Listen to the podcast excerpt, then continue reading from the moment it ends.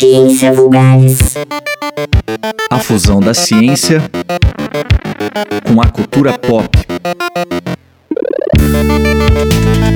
Ciência Vulgares. Ciência Vulgares.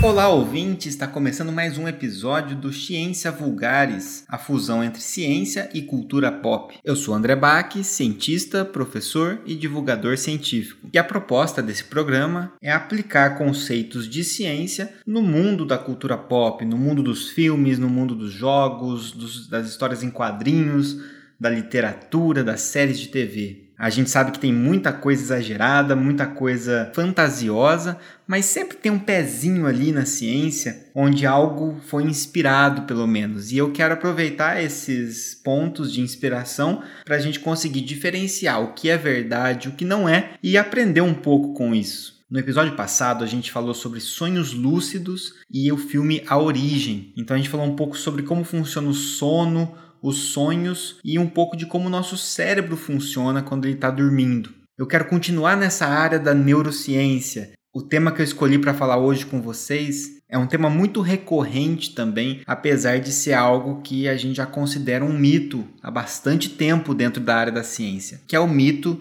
dos 10% da capacidade cerebral. Você provavelmente já ouviu isso em algum momento na sua vida, que o ser humano só usa 10% da sua capacidade cerebral, e se a gente fosse capaz de liberar as outras porcentagens, a gente teria uma capacidade aí latente que, se liberada, pode nos transformar em super gênios. Para ilustrar isso, eu quero trazer como exemplo um filme que é um filme bem legal de assistir, na verdade, mas que parte dessa premissa falsa que é um pouco antiquada. É o filme chamado Sem Limites, de 2011.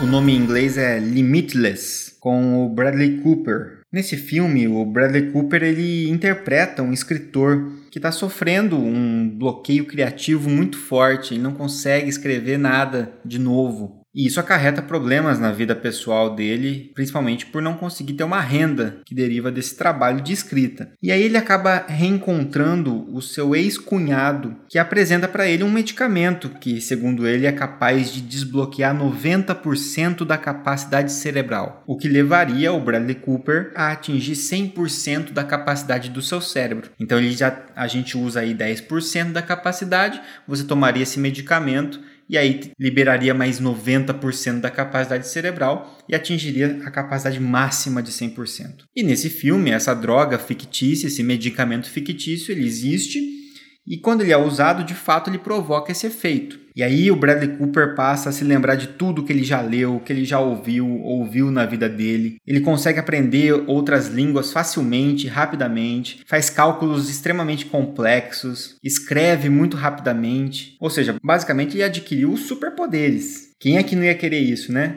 Ser um Bradley Cooper super gênio. Mas aí eu sinto desapontar você, querido ouvinte, porque aí estão duas coisas muito improváveis de acontecerem comigo ou com você. A primeira é ser o Bradley Cooper, e a segunda é tomar um medicamento mágico que vai liberar os outros 90% de capacidade cerebral adormecida. Essa ideia só funciona no filme porque o filme se baseia nessa falsa premissa de que a gente usa só 10% da nossa capacidade cerebral. É uma ideia bastante tentadora pensar desse jeito, porque dessa forma é como se todos nós fôssemos gênios em potenciais. É como se a gente tivesse com uma capacidade latente adormecida, esperando para ser despertada por uma substância, por uma droga, por um medicamento. Esse número 10%, um número inclusive muito redondo, muito bonito e muito mágico, ele tem cara de ser um número que foi inventado de maneira arbitrária. A gente não conhece muito bem de onde veio a origem desse valor. Existem algumas hipóteses, isso porque mais ou menos aí em 1880, alguns psicólogos, uh, entre eles um psicólogo de Harvard chamado William James, ele fez uma afirmação de que, baseando, observando crianças prodígio, né, pessoas que tinham um desempenho no teste de QI muito mais alto que outras pessoas, ele observou isso e ele afirmou algo até certo ponto plausível, que é que as pessoas elas não usam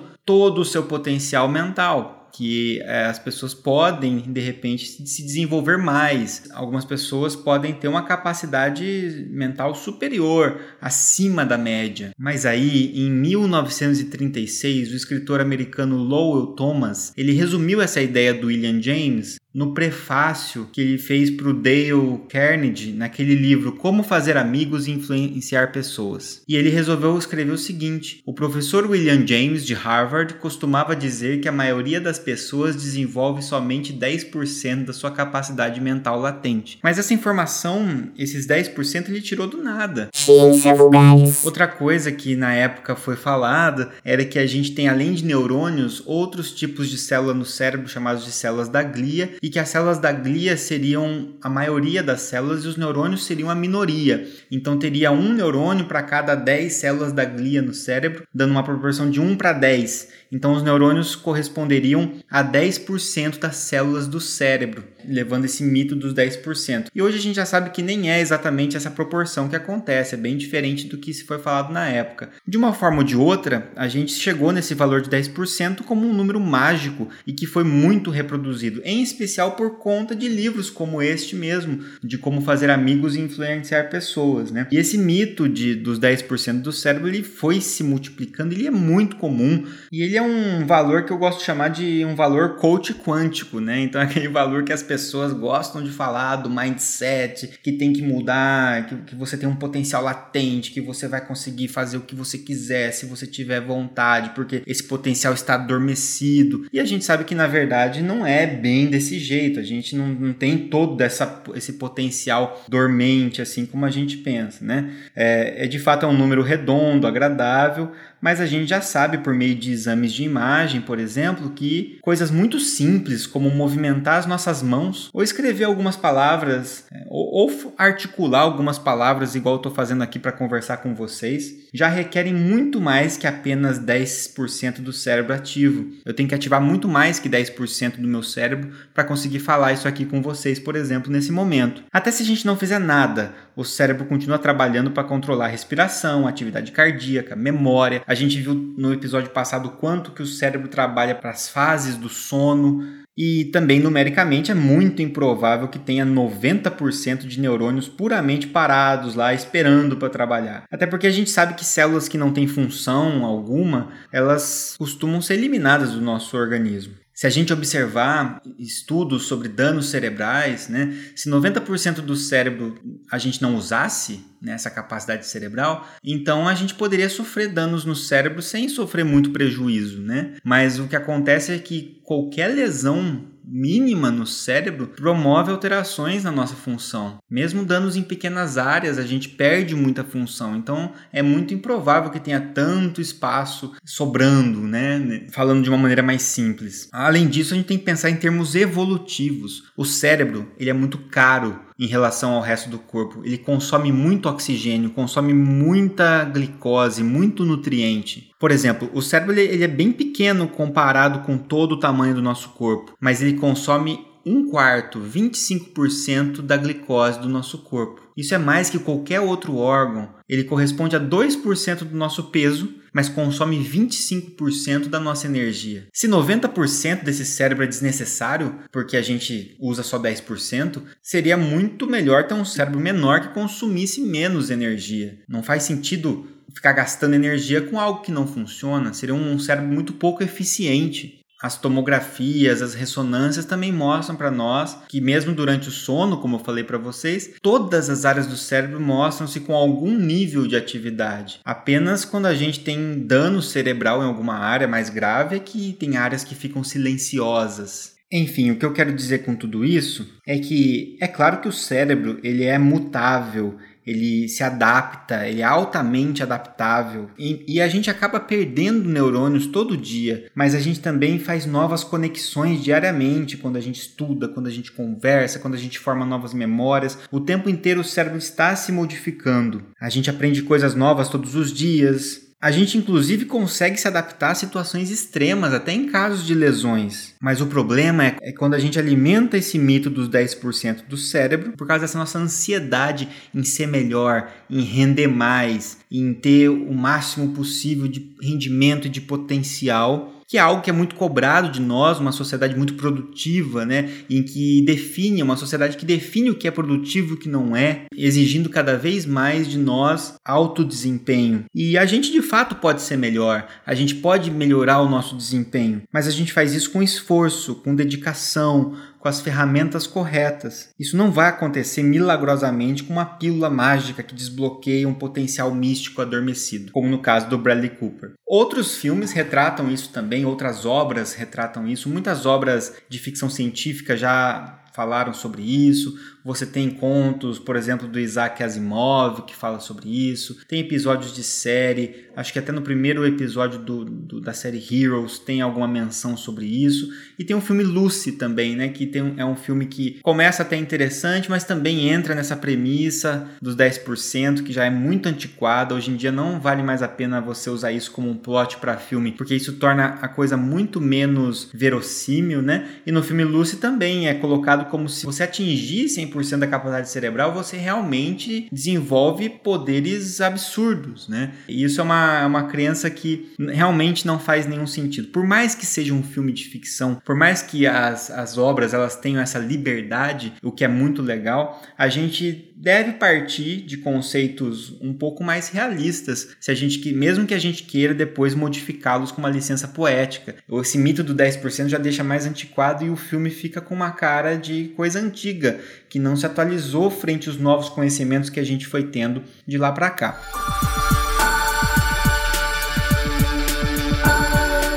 Para finalizar essa conversa, eu quero aproveitar essa ideia do filme Sem Limites, no qual, além de usar o mito dos 10%, se coloca como sendo possível o uso de uma substância química, um medicamento que é capaz de liberar todo esse potencial. Essa ideia também não é uma ideia muito distante do que a gente tem na realidade. Muitas pessoas acreditam que usar determinadas substâncias químicas desperta determinados potenciais. Isso vem desde o uso de substâncias psicodélicas, igual a gente falou um pouquinho lá no primeiro episódio do Super Mario, no sentido de que isso liberta a criatividade, que isso aumenta a criatividade das pessoas, até o uso de substâncias estimulantes que teoricamente turbinariam o cérebro das pessoas. Um grande exemplo disso que eu queria citar é a Ritalina. A Ritalina é um medicamento que é usado para o transtorno de déficit de atenção com hiperatividade. Ela é usada para tratar o déficit de atenção. Ela é um medicamento para um tratamento de um transtorno, que inclusive precisa ser muito bem diagnosticado e muitas vezes está sendo sobrediagnosticado, muita gente tendo esse diagnóstico, né? Mas por essa ideia de que a Ritalina melhora a concentração e o desempenho de pessoas que têm déficit de atenção, as pessoas começaram a, querer utilizar a Ritalina, mesmo estando saudáveis, mesmo não tendo nenhum tipo de déficit de atenção, com a ideia de que isso vai turbinar o cérebro delas e elas vão conseguir render muito mais nos estudos, render muito mais no trabalho,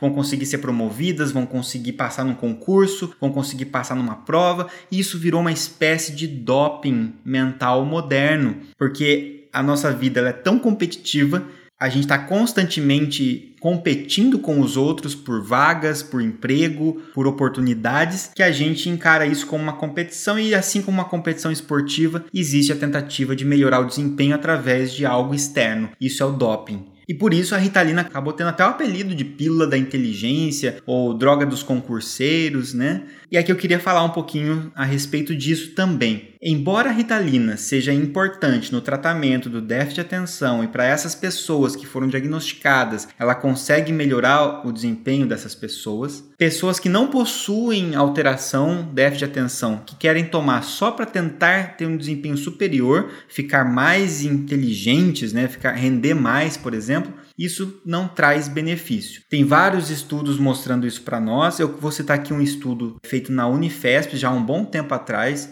que derrubou esse mito, né? Esse estudo da Unifesp, o objetivo foi avaliar se o consumo do medicamento realmente trazia vantagens cognitivas, e aí foram selecionadas pessoas jovens, saudáveis, de 18 a 30 anos, que foram divididos em grupos. Um grupo tomou placebo, quer dizer, recebeu um comprimido como se fosse uma pílula de farinha ou de açúcar, não tem nada ali dentro. Outro, um outro grupo recebeu 10 miligramas, o outro grupo recebeu 20 miligramas e o outro grupo recebeu 40 miligramas de Ritalina, várias doses de Ritalina. E depois de tomarem o comprimido, os participantes eles foram submetidos a vários testes para avaliar atenção, memória, de longo prazo, etc. E o desempenho foi semelhante nos quatro grupos. Não houve diferença entre os grupos em termos de desempenho. Então, o uso ele não alterou a função cognitiva. A diferença é, de que, é que quem tomou medicamento com a dose maior pode até realmente ter aumentado um pouco uh, o foco, a concentração, ou até mesmo uma sensação de menor fadiga mental, como se fosse um super café mas isso não implicou em melhora de desempenho no fim das contas. Então não é porque você tomou um medicamento que agora consegue fazer você ficar focado por mais horas lendo um texto que efetivamente a sua leitura está sendo de qualidade, que você está conseguindo absorver aqueles conteúdos, que de fato aumentou a sua função cognitiva. E ao mesmo tempo, ao usar esse tipo de medicamento, você está exposto a vários efeitos adversos. Ah, as pessoas elas falam que conseguem estudar a noite inteira com remédio, ela vira a noite estudando e tal mas é, é, porque é uma droga estimulante. Então existem perigos relacionados a esse uso inadequado desses medicamentos. Aumenta risco cardíaco, pode levar a quadros de arritmia, pode é, favorecer quadros de insônia e até mesmo provocar dependência, porque é um medicamento tarja preta. Esse tipo de, de efeito adverso também é retratado no filme Sem Limites. Uh, onde ele começa a ter alguns blackouts, né? O Bradley Cooper tem alguns apagões durante o filme e a droga começa a causar efeitos adversos nele. E de fato, se você começa a utilizar uma droga estimulante que é, tem ação semelhante a uma anfetamina, por exemplo, você consegue ficar acordado por mais tempo, consegue ficar focado por mais tempo, mas em algum momento você precisa dormir, seu organismo vai desligar.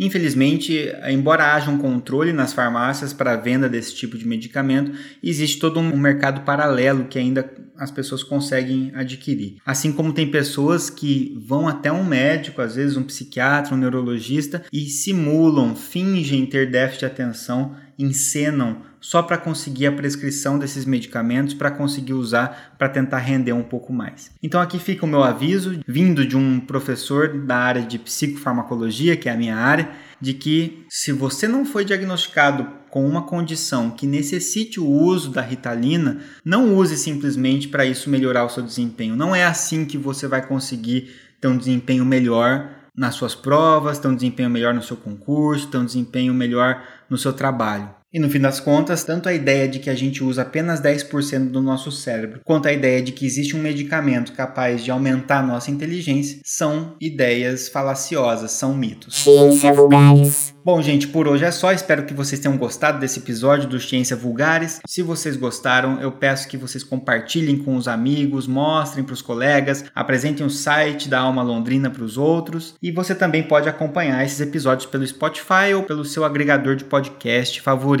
Se você tiver alguma dúvida ou quiser ler algumas outras curiosidades a respeito, você pode acessar o meu Instagram, que é o arroba bac, então, arroba baque.andré. E você pode também ver outros podcasts no meu blog, sinapsando com y.wordpress.com. Um grande abraço e até o próximo Ciência Vulgares. Essa é uma produção da Alma Londrina Rádio Web. Produção radiofônica Teixeira Quintiliano. Edição de áudio Tiago Franzin. Produção e apresentação André Bach.